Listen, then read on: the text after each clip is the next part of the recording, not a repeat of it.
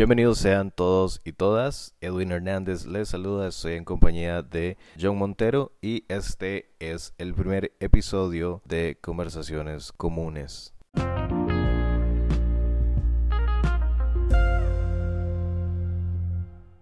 La idea de este podcast surge a partir de una necesidad de querer contar historias y de querer eventualmente tener un respaldo de las mismas. Nace a partir de una necesidad de querer ser escuchados. Compartir conversaciones comunes que pueden ser interesantes para, para cierto público o para cualquier tipo de personas. Hay conversaciones que se pierden, que eventualmente podrían tener pues algún tipo de relevancia, ¿verdad? Porque precisamente son conversaciones que tenemos en nuestro diario vivir, en un entorno sumamente cotidiano, entonces pues consideramos de manera experimental llevar a cabo la grabación de este podcast. En este tema vamos a hablar acerca de cortejar en tiempos de la era tecnológica. ¿Qué tiene que decir usted al respecto, Edwin? Bueno, cuando hablamos de cortejar en tiempos de la era tecnológica, yo creo que recuerdo con nostalgia más bien la forma en la que solíamos cortejar o ligar en nuestros tiempos y para que el escucha entre en contexto. Cuando digo nuestros tiempos, hablo precisamente por ahí del lejano año 2005, 2004, nuestros tiempos de escuela, ¿verdad? Donde uno solía cortejar de una forma pues muy distinta a la que se hace actualmente. Con papelito, recados ahí el compañero que era, mándeme las saludes a Julanita. Sí, sí, bueno, yo nunca usé fulanita, me parece. No, yo dije Julanita, o sea, lo dije mala. Eh, bueno, pero igual ese término me parece muy... Estamos hablando en el 2004. En el 2004 yo no usé ese término. Yo tampoco, pero así hablan los viejos y el 2004 ya está muy atrás, entonces ya yo soy viejo y hablo así, así que respete mi, mi jerga anciana. Bueno, eh, sí, recuerdo que eran, eran papelitos, eh, era una, una etapa de planeación porque había que escribir el mensaje en un papel, buscar un mensajero, que el mensajero remita el mensaje al receptor y pues esperar respuesta y todo ese proceso era bastante tedioso. Y ahora con el auge de las tecnologías y la incursión de las redes sociales, eh, vino a cambiar la forma en la cual ya nos interactuamos. Entonces, eh, lo que viene haciendo Facebook en su momento, cuando empezó, vino a hacerlo todo muchísimo más fácil. Ya no necesitaba, usted no pasaba por la congoja de que le dijeran no en la cara o por medio de un tercero, sino que y en Facebook lo bateaban. Qué importante porque se han perdido muchas cosas. Yo creo que muchas figuras que antes existían pues ya no existen hoy en día precisamente por la incursión de la tecnología. Una de las eh, cosas que se ha perdido son precisamente las citas a ciegas. Ya en el 2019 el instituto propiamente de las citas a ciegas está obsoleto, ya no existe. O sea, dejó de existir desde hace mucho tiempo. Ahora ya no hay citas a ciegas. Siempre uno conoce a la otra persona desde el primer momento en que, en que le está hablando a partir de la foto. ¿verdad? Antes yo me acuerdo que era muy importante preguntarse el tono de voz. Y, y era como que uno se creaba expectativas. Y pues ahora no Ahora simplemente pues la otra persona está ahí y uno sabe cómo se ve, cómo habla y, y demás. Y ahora que dice citas ciegas, eso también pasaba que uno se ponía de acuerdo para verse en tal punto, un centro ahí específico. Entonces uno se reunía con la persona y usted ya sacaba todas sus dudas, si seguían conversando o no, pero con como dice usted, ¿verdad? Con las citas ciegas, ya eso desaparece y entonces por medio ya inmediato, en tiempo real, usted eh, acepta o no la conversación si le interesa. Sí, han nacido nuevos institutos. Yo creo que ya se ha perdido el tema de las citas ciegas, pero se crean nuevas formas, por ejemplo, el visto. No, antes no habían vistos. Antes no había vistos. Era, entonces ya es, un proceso evolutivo, ¿verdad? Se pierde una cosa, se crea otra. Y retomando el tema de, de coordinar para verse en un punto específico, yo creo que e, eso era desplegado como mucha adrenalina, ¿no? Porque uno igual toda la expectativa que tenía y ese miedo de que la otra persona no llegara era era horrible, digamos, toda todo ese tiempo, toda esa espera era bastante incómoda. ¿Alguna vez tuvo esa particular experiencia? Sí, claro, varias varias historias, eh, no digo nombres ni fechas, pero pero sí, sí, por supuesto. Yo llegué a tener unas dos por ahí también. Sí, era, era muy común también, porque antes en los programas de televisión, porque antes se veía televisión, ahora no. Ahora utilizamos la pantalla para ver series y películas en el momento en que nos dé la gana a través de servicios de streaming, pero antes sí veíamos programas de televisión y había una práctica muy común que eran los típicos mensajes que pasaban, por ejemplo, en canales de música de gente que enviaba un mensaje con su número y decían como, hola, busco amigos, busco amigas, escríbanme a X número. Y eso era un portal para... Era como el Facebook de esa, de esa época. Esa era la red social nuestra de la vieja escuela. Pero también cortejar no abarca solo el inicio, sino también durante la relación o la futura relación. Y otro aspecto que ha cambiado respecto a eso es que ya la persona, digamos, aunque esté lejos o aunque esté a cierta distancia, la persona puede estar cerca a ella por medio de la tecnología. Un ejemplo, audios. Eso no existía antes, de forma inmediata, audios, enviar fotografías. Entonces, aunque dos personas estén lejas, la tecnología en cierta parte los acerca. Eso antes era imposible. Era llamadas, texto y veámonos tal día y, así funcionaba. Entonces en esa forma también la tecnología vino a incursionar. Sí, yo recuerdo que el tema de cuando fue posible enviar imágenes a través de mensajes de texto, para mí eso fue un, proceso evolutivo increíble, yo no lo podía creer, para mí eso era como, como viajar al futuro y, y era muy deficiente el servicio, pues obviamente era, eran los inicios, pero, pero yo me acuerdo que, que sí. MMS se llaman esos textos. Ajá, los famosos MMS y, y era como el boom. Y eran carísimos, yo me recuerdo. También a uno tenía que lidiar con el límite de texto, ¿se recuerda? Eh, si usted mandaba un mensaje, tenía que acortar palabras, por eso creo que en aquella época había tan pésima ortografía. Sí, bueno, no me parece una justificación válida para la pésima ortografía, pero sí, sí había que cuidar la cantidad de, de caracteres. Algo parecido como con Twitter, digamos. Algo parecido como con Twitter, pero yo recuerdo que en ese tiempo mis papás me pagaban la línea, entonces me ponían cláusulas.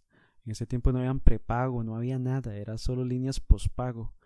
Y pues había que saber manejar la materia prima que uno tenía en ese momento y era pésima ortografía para poder hablar más tiempo. Con respecto a las líneas, yo me acuerdo que había que solicitarlas como cuatro o cinco meses antes. Era todo un proceso sumamente engorroso y al final, después de toda esa cantidad de, de meses de espera, le comunicaban a uno que ya podía retirar la línea, era un caos. O sea, era algo completamente diferente a lo que, a lo que aplica hoy en día. Yo recuerdo que una vez me llegó un pago, un recibo, por 42 mil colones o 38 mil, por ahí anda el rango. ¿En qué año? Mm, ¿Qué? 2006, 2005, mi primer teléfono. Y fue aquella regañada de tal magnitud que tuve pésima ortografía por mucho tiempo a causa de la mensajería. Sí, eran, eran tiempos primitivos, o sea, era algo completamente diferente a lo que hoy funciona. Es, es a veces suena, suena increíble en realidad que antes funcionara así y que supiéramos utilizarlo porque pues era lo que había y, y funcionaba. Imagínense que nosotros venimos de la GSM. No había ni 3G. Ahora ya vamos por 4.5G, pero en aquel tiempo no había. De hecho, había que buscar señal con el teléfono, ir caminando por la sala y boom. Yo recuerdo que en la ventana tenía muy buena cobertura, entonces me llegaba un mensaje, iba a la ventana y así era como funcionaba.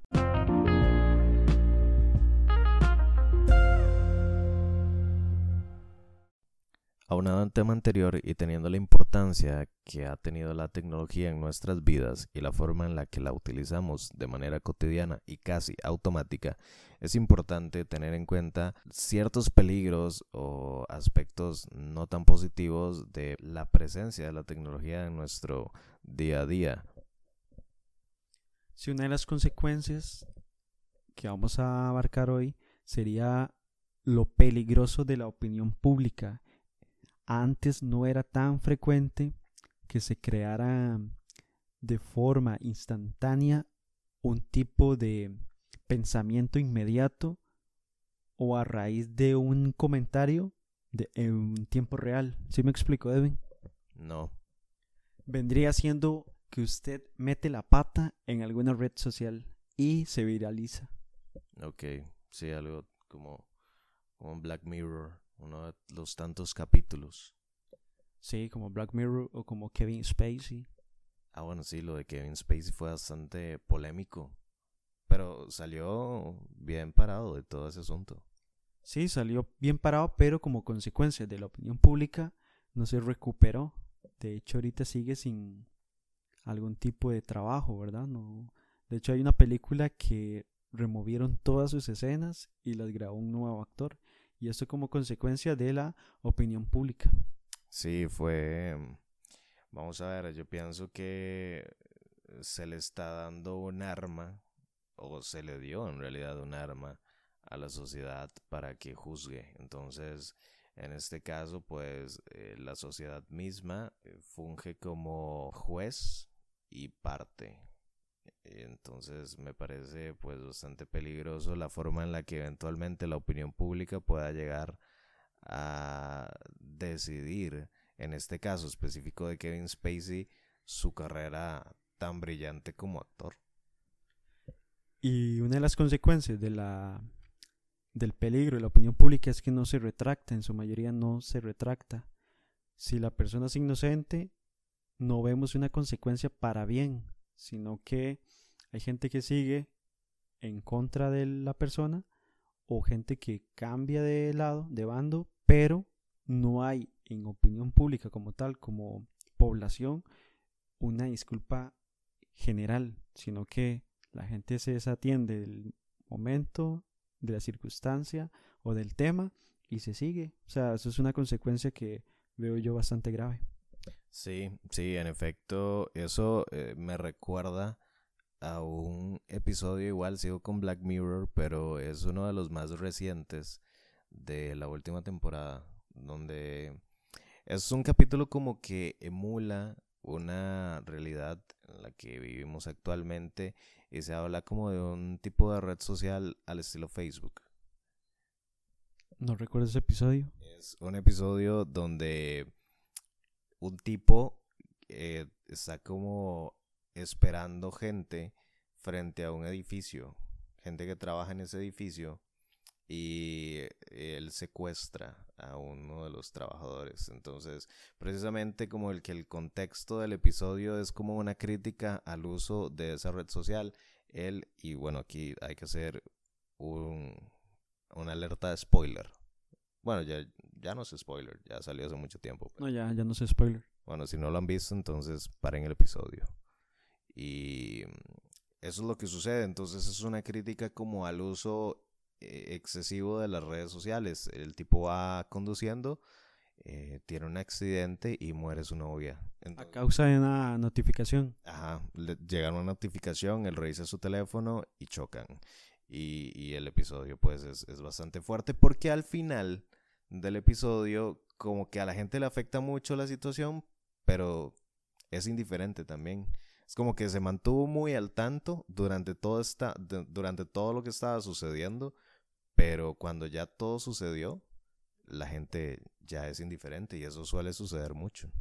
Eso me recuerda también al episodio 1 de Black Mirror, que de forma general todos están viendo el acto del primer ministro británico con respecto a esto de la opinión pública y las redes sociales también que van ligados. Una de las consecuencias de la opinión pública es que le caen con todo el peso. Entonces me viene a la mente una situación de José Madero, un cantante mexicano de la banda Panda. Ex vocalista de Panda. Ex vocalista, ahora es solista, pero él le pasó un percance bien, bien particular, ¿lo recuerda? Sí, estaba en una conferencia eh, precisamente promocionando su nuevo disco y la actividad consistía, era una firma de autógrafos, entonces la gente llevaba sus discos y pues la idea era pues tomarse una foto con el artista y recibir el autógrafo en su disco. Entonces pues muchas eh, fans se acercaron a él y le daban besos, ¿verdad? En, en la mejilla y él inmediatamente se limpiaba con un, con un pañuelo. Entonces, eso obviamente quedó documentado, se viralizó y le llovió.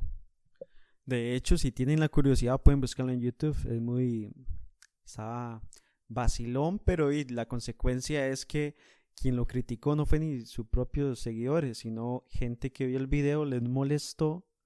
Siento yo que lo sacaron un poco de contexto y le cayeron con todo el peso. Tanto así que dice el propio artista que vivió tiempos no muy gratos. ¿Le parece vacilón? Me parece vacilón en el sentido de que me pareció vacilón. O sea, ¿le pareció vacilón que sufriera un artista por limpiarse los besos de sus fans? No, eso no. Pero eso fue lo que dijo. No, eso no fue. Bueno, eh, sí, es, es importante eh, precisamente porque ahí se forma pues una opinión pública y, lo que se transmite o lo que se transmitió en su momento fue bastante odio, ¿verdad? Y lo que se le olvida a la mayoría de, personas, vale la redundancia, es que la, la víctima es una persona. O sea, se desliga a veces la humanidad de la persona que se afecta. Ahora bien, también mucha gente empezó a tirar odio, pero no se detuvo a escuchar la otra parte. O sea, no se detuvieron a escuchar por qué razón él procedía a limpiarse la mejilla después de cada beso. Entonces, pues antes de criticar, lo ideal sería pues escuchar si el artista en este caso pues tenía una razón válida, que desde mi punto de vista sí era bastante válida. Precisamente porque él argumentaba que era una cuestión de higiene. Entonces, porque vamos a ver, entremos en contexto no eran 10 fans, eran miles. Entonces, vamos a ver, está recibiendo besos de personas que usted no conozca, por mayor que sea el gesto de cariño o no sé cómo se le podría denominar a eso, admiración, pues también entra en juego un tema de salud pública, ¿no? O sea, yo creo que es bastante comprensible el, el gesto que pues él tuvo en su momento, la reacción que tuvo en su momento. Y de todo hay respecto a este tema, porque también me recuerdo del director de Guardianes de la Galaxia, una película de Marvel, que por unos tweets de hace 10 años alguien rebuscó en sus tweets, en su historial, encontró material que creyó buena idea traer a la luz, sacarlos de contexto y manipulando la opinión pública los tira al aire y se trae abajo su trabajo, que creo que ahora ya otra vez está con la, con la película, pero eso es otro ejemplo. Sí, sí, es, es un, un, no sé, me parece que era una, una táctica un poco sucia porque pues hace 10 años y, y sí lo afectó, lo afectó negativamente, pero bueno, sí creo que escuché que ya volvió, entonces pues pues no tuvo un final tan trágico. No, en este caso no, pero sí, volviendo al caso de Kevin Spacey, al día de hoy no tiene películas. Entonces parece que esto lo de la opinión pública deberíamos de ser más cautivos, ¿verdad? A la hora de, de si se ve una polémica en redes sociales, no tirar o no ser tan rápido para tirar un criterio. Ahora bien, ¿es válido realmente mezclar la vida personal con, con la profesional en este caso, pues me parece, no sé, un poco fuera de tono, ¿verdad?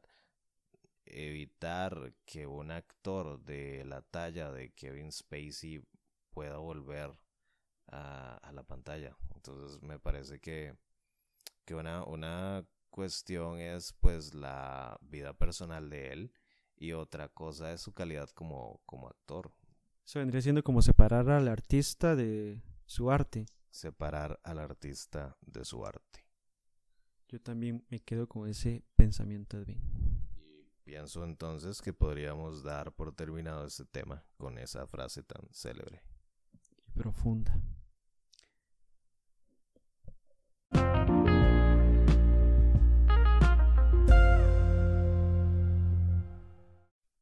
Puede llegar a influir negativamente la tecnología con la calidad de la música?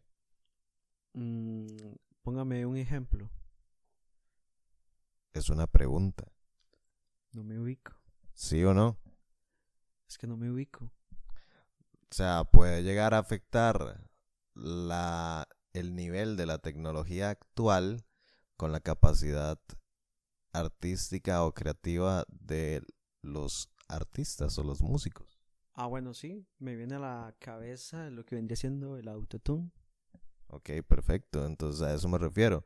Puede llegar eventualmente a afectar la tecnología, la calidad de la música. Mi criterio es que sí, precisamente porque pienso que ya el artista no está obligado a un esfuerzo intelectual tan fuerte como estuvo no sé, obligado hace 30, 40 años. Sí, porque ya hay muchas, muchas herramientas que justifican la ausencia de talento. Exactamente, dentro de ellas precisamente el famosísimo y utilizado por los amantes del género urbano Autotune. Entonces, esto da pie para hablar de un fenómeno denominado la decadencia de la música y la teoría del mínimo esfuerzo musical. Ahora es sumamente normal encontrar colaboraciones de artistas sumamente populares, pero que su importancia es fugaz. O sea, no hablamos de por ejemplo, el renombre que tuvo Madonna o Britney Spears dentro del pop, e incluso Michael Jackson. O sea, no es un no, no, no están generando una trayectoria como la que hicieron estas estrellas que yo acabo de mencionar, ubicándonos dentro del género pop, digamos. A lo que voy es precisamente que estamos en una época en la que hay una proliferación de artistas, pero es realmente positivo esta gran cantidad de artistas que nacen cada mes, cada año. Yo creo que no. Aportan a este mundo tan grande de la música, aportan positivamente. Dentro de este tema de la evolución de la tecnología y la música, yo recuerdo con mucha nostalgia cuando adquiría música, porque la forma en la que yo obtenía música en el 2006, por ejemplo, recuerdo con mucha nostalgia que yo tenía que ahorrar mucho dinero para comprar los discos, pero era una sensación bastante agradable porque uno compraba los discos y no sabía lo que le esperaban, porque uno no tenía acceso a todas esas canciones y de hecho no sabía cuántas canciones eh, formaban parte del, del, álbum, por ejemplo. Sí, yo creo que uno compraba un álbum y usted no sabía qué música se iba a topar o qué canciones venían porque no tenía más información. Ahora con esas plataformas tipo Apple Music o Spotify, eh, la gente ya no escucha un álbum, un disco, lo que escucha es el hit, la canción del momento y a veces no hay álbum es solo una canción y una participación con otro artista. Sí, en realidad ya no hay necesidad de crear todo un álbum. O sea, con tal de que saques un sencillo y que sea exitoso, pues generas muchísimo más dinero con menos esfuerzo y, y menos eh, cantidad de, de trabajo, ¿no? Para, para el artista. Sí, ahora más bien lo que sacan más son videos. O sea, hay más videos que contenido de álbums. Porque precisamente yo creo que están abogando precisamente al uso de, de, YouTube como una plataforma que antes no existía. Antes la forma para promocionar los videos era precisamente mediante canales de música. Entonces, pues ya era pues pagar eh, derechos para poder tener el respaldo de una de una cadena de televisión. Entonces me imagino que era todo un proceso sumamente distinto. Y tanto así que de hecho en el mismo reggaetón ha bajado la calidad de contenido. Un ejemplo, antes sacaban rimas y todo rimaba, la redundancia. Pero ahora es una frase tal vez y ese es el dele en toda la canción y solo eso y dale, dale, boom, boom, boom, dale, dale, como la canción de Mighty Perroni. Pues para mí el reggaetón nunca ha tenido calidad, entonces no, no comparto el tema de que haya bajado la calidad del reggaetón porque pues desde mi punto de vista nunca la ha tenido. Bueno, eso es muy subjetivo, porque a mí tampoco me gusta el reggaetón. Pero yo recuerdo que antes fabricaban rimas y una historia o un contenido. Ahora yo escucho la música actual y lo que hay son puras frases que van a pegar o una frasecita de moda. Hasta de memes han sacado canciones de reggaetón. Por ejemplo. Eh, ¿Para qué me invitan? Una dice así, si yo tomo algo así, ¿para qué me invitan? Ah, ok, pero eso no fue que primero se creó la canción y después el meme. No, eso fue primero el meme y de hecho yo creo que se quisieron amarrar de esa fama y fue como ve. Y entonces de hecho dicen que así va a ser el futuro, que los memes iban a ser contenido y iban a ser la primera, pero aparentemente no, porque murió ahí. Solo es el único meme que tiene canción. ¿Ya murieron los memes? No, no, están evolucionando. Pero vamos a ver, ahora el concepto ya es como más de sticker, ¿no? Bueno, en el contexto de conversación sí, pero en páginas sigue siendo contenido para compartir. Sí, recuerdo que ya como que hubo una evolución de los memes también, ¿verdad? Sí, ahora cualquier película, alguna frase la sacan de contexto y clavan el tema con un meme. Sí, recuerdo que los primeros memes eran muy distintos a los que existen actualmente. Eran bastante simples, digamos. Sí, eran como en blanco y negro. Ajá, exactamente, eran en blanco y negro y, y pues eran graciosos porque era lo que había, y eran como revolucionarios, pero ya se modificó por completo. E, y de hecho yo creo que no se modificó, sino que se perdió por completo la esencia. Ahora es otra cosa completamente diferente. Sí, antes tenían algo lógico. Ahora más bien un meme puede ser hasta estúpido, que no, no se entiende, pero esa es la magia, que hay risa. Precisamente me ha pasado que reviso memes y, y no los entiendo, entonces tengo que ir a la sección de comentarios. Antes no pasaba, digamos, antes el meme era claro y conciso por sí mismo. El meme se defendía, ahora no. Entonces, entonces la decadencia de la música también cayó decadencia en los memes pues sí, digamos, el avance. Ahora hay más herramientas. Es que ese es el problema. Yo creo que se creó una herramienta que facilitaba la creación de memes. Antes era como más cerrado el, el, el círculo. Eran los que habían. alguien se le ocurrió hacer una herramienta para crear memes y de ahí pues precisamente la calidad bajó. Que es como una analogía con el reggaetón, ¿no? Que ahora salen miles de reggaetoneros todos los días, entonces trayendo colación lo que usted decía de la, de la decadencia de la calidad de, de ese género, pues yo creo que se debe. Y también mutó el, el nombre, ya no es reggaetón, o sea, ahora es género urbano. Entonces como que se le dio un nombre tal vez no tan grosero como el anterior y como que se quiere disfrazar bajo esa tendencia de género urbano. Y lo que muchos creíamos imposible, ocurrió, que era una evolución del reggaetón, como lo que le llaman el trap. Sí, bueno, no sé si es una evolución del reggaetón. Yo creo, en mi ignorancia creo, porque es más despacio, eh, lo que es la pista. Si alguien sabe el tema, me puede corregir. Sí, algún trapero o reggaetonero que tenga eh, algún, alguna información al respecto. O Pitbull, si nos está escuchando, o Maluma, tal vez, ¿verdad? No sabemos. Pitbull, ¿qué pasó con Pitbull? Eh, con un perro, no, no sé. No, Pitbull, el, el tipo que tenía una obsesión como con el color blanco. Ah, sí. Blanco. Me gusta tu pantalón. Blanco. Sí, no, no, pero ¿qué pasó con Pitbull? Ah, Ya murió musicalmente, ¿no?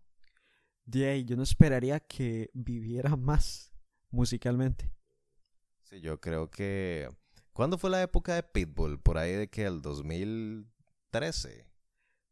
Yo creo que 2011 y su auge, boom, fue como en el 2014 y se vino a descender. O sea, su mayor logro fue la canción del Mundial. La canción del Mundial de Brasil 2014. Que precisamente sacaron un meme que se parecía, eh, que tenía en contexto con Harry Potter. No lo recuerdo. Sí, que se parecía a, al malo de la serie de, de Harry Potter. Porque como en un ángulo de la cámara, cuando presenciaba la imagen de, de, de Pitbull, la enfocaba como que le quitaba la nariz. Entonces sacaron un meme de Pitbull. Ya sé por qué no entendí esa referencia. Eh, no, no he visto Harry. Ah, no, yo, yo sí la he visto, pero se me olvidó el nombre de, del malo. Voldemort, sí, creo. Pero sí, entonces es curioso porque todos los temas se, re- se relacionaron. O sea, decadencia musical, decadencia de calidad de memes, Pitbull, y Pitbull generó un meme, entonces como un círculo. Sí, de- de ahí, Pitbull. ¿Qué estará haciendo Pitbull en ese momento? Está viviendo muchísimo mejor que nosotros dos probablemente.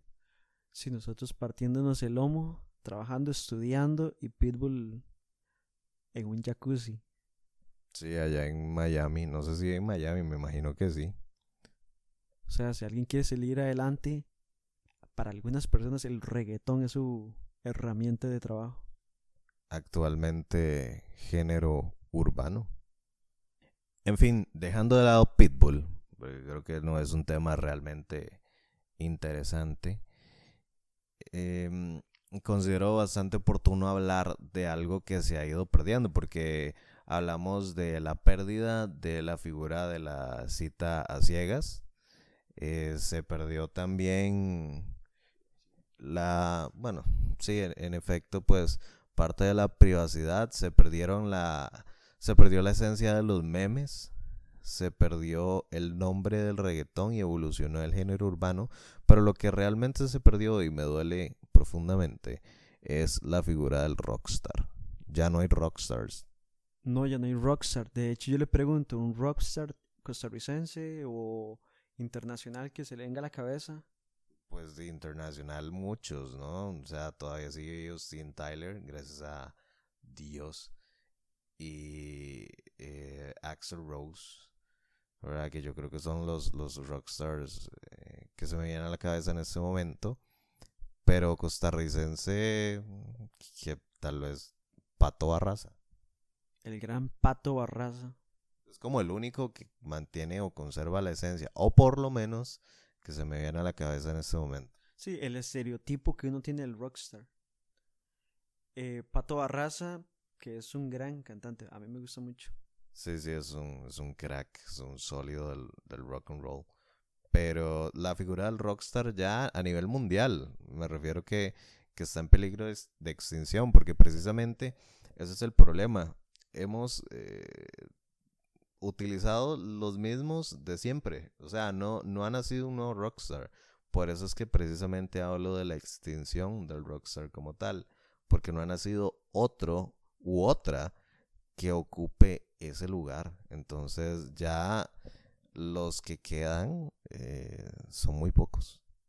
Sí, yo creo que la cultura demandaba de esas figuras porque antes había muchos conciertos o festivales de rock y ahora usted nota que los festivales de qué son de música electrónica, eh, reggaetón, la gente no estoy diciendo que no vaya, sino que no es lo que más abarca ya los conciertos a nivel mundial, eh, globalizando todo. Sí, ya no se le da la misma cobertura, digamos, no es como el Live Aid, quedó en 1985, si no me equivoco, con, con la participación gloriosa de, de Queen y un montón de bandas sumamente increíbles. Ahora la cobertura es, eh, pues sí, con el género urbano y los festivales masivos de música electrónica. Y de hecho, no sé, pienso que em, la música actual es un reflejo de la sociedad. Entonces, eso quiere decir que vivimos en una sociedad reggaetonera. Sí, muy reggaetonera. Muy, muy, muy reggaetonera. Muy, muy, muy reggaetonera. Quiero enfatizar en eso. Muy urbana. Muy trap. Muy trapera.